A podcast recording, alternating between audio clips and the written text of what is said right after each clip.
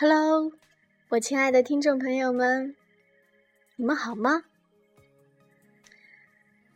又好久不见了，这段时间你们都在干嘛呢？很期待大家跟我分享你们的故事和你们的心情。这段时间呢，好像发生了很多很多事情。除了本职工作之外，我也开始创业了。我知道这是一个非常辛苦而漫长的过程。我希望我的小伙伴们，嗯，能陪我一直走下去，互相给予爱的正能量。人生嘛，不就是这样一条路？需要互相搀扶，互相鼓舞。一个人多孤单，多落寞呀！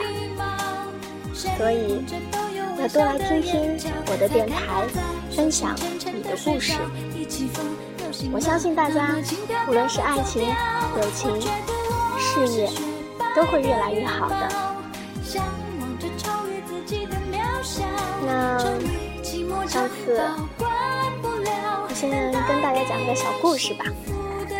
上一期的《快乐大本营》呢，是应采儿和陈小春来的，不知道大家有没有看哦？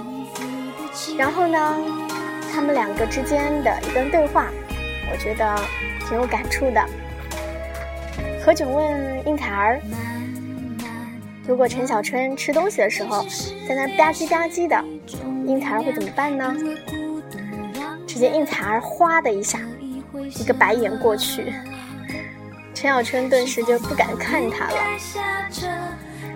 然后何炅又抛出了一个问题，说：“如果你们在逛街的时候，陈小春在目不转睛地盯着别的美女看，这个时候应采儿该怎么应对呢？”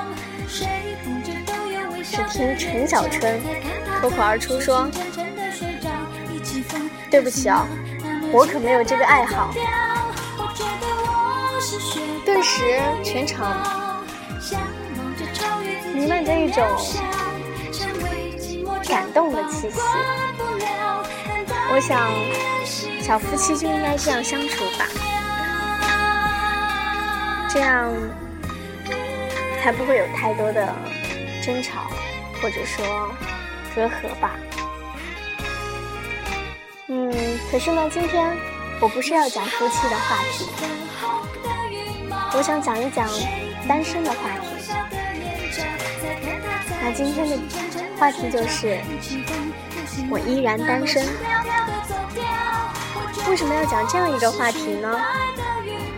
因为我身边有太多太多优秀的、善良的、温柔的、很要求上进的女孩子依然单身。我很着急啊，可是。我也爱莫能助，所以今天我就送给你们这样一期节目。越长大，越难和另一个人在一起，可能他们都会有这样的感触吧。不是因为条件，还是有人会喜欢你，而且你也活得比以前更好。不再那么任性，更像在投资的艺术品。也不是因为对爱情死心，在 KTV 突然听到的某首歌，会让你情不自禁模糊了视线。一些场景，一些气息，始终无法忘怀。朋友帮你介绍时，你也会满心期待。却依然单身。闭上眼睛吹蜡烛的时候，总是希望身边有另一个人一起许愿。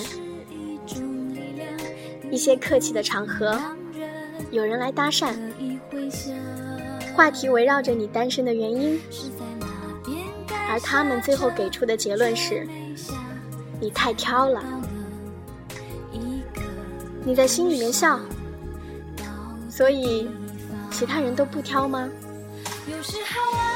其实你自己知道，为什么不能好好谈一场恋爱，就是因为你太清楚自己是怎样的一块料，所以不会再轻而易举把自己交出去。就像是有一天你发现，跌倒以后的伤口会开始留下疤痕，于是走路时不敢再大步跨出去，因为你惯性太强，记性太好。认识一个人很简单，忘记一个人却很难。你曾经心满意足地闭上眼睛，让另一个人带你去任何一个地方，可最后却差点回不来。所以你告诉自己，不能再失去方向感了。于是你就变得胆小了。以前打电话找不到人就拼命的打，现在发了短信没有回应。即使心中有波动，也可以忍住。以前最有兴趣的话题是对方的过去，现在会先关心这份感情有没有未来。所以空暇的时候，你宁愿和朋友在烈日下逛街，也不愿让对方觉得自己很在乎什么。你安慰自己，有朋友就够了，一个人生活也很好。如果有一天，当那个人出现的时候，你反而会开始慌张、害怕。只是，你并不是一定要单身，就像你也没有计划过一定要用哪只手写字。不过是，既然如此，那就这样吧。你想要有人一起旅行，一起看电影。你想和那个人说自己准备好了，只是没有勇气，请对方多一点耐心。你想说，不再需要太多的惊喜，在心里等的是一份相守以望的感情。抬起头来，相视而笑，安心的生活，如此而已。所以，我身边的这些优质女青年，当然啦，她们可不是大龄的哦。你们一定要早早的去追求自己的爱情，相信爱情，好好的去享受那一份属于青春的、属于疯狂的那份爱情。我不确定他。是不是能带给你幸福？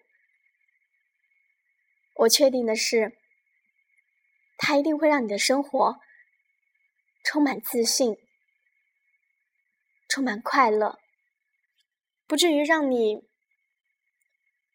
在偌大的世界感到孤单和落寞。我希望有一个人真的代替我去陪伴你。好了，这里是冬日情记治愈系，我们下期再见。